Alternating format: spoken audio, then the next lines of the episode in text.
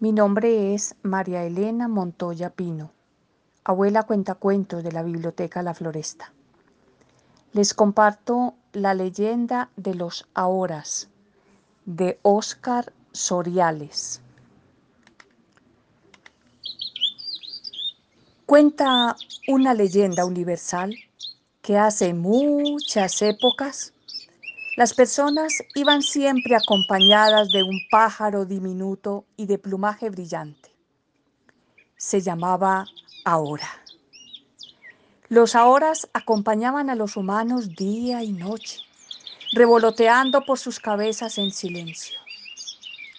Y cada vez que las personas pasaban por alto uno de esos mágicos eventos cotidianos, su ahora les daba un picotazo en la cabeza. Entonces las personas tenían un momento de conciencia, vivían el presente con más nitidez y eran felices. Había gente que se hacía muy amiga de sus ahoras y este les daba momentos de conciencia a cada instante. Sin embargo, algo ocurrió.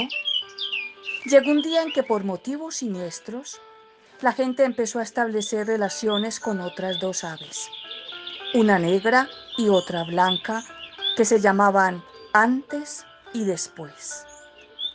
Y poco a poco, los ahora fueron muriendo. La magia de los pequeños detalles desapareció y los momentos de conciencia se perdieron para siempre. Mas este no es el final de la historia pues la leyenda asegura que los hermosos ahoras, aunque ya no puedan volar ni picarnos, siguen viviendo en el alma de cada uno de nosotros, esperando que retomemos la simbiosis y podamos ver la magia de nuevo.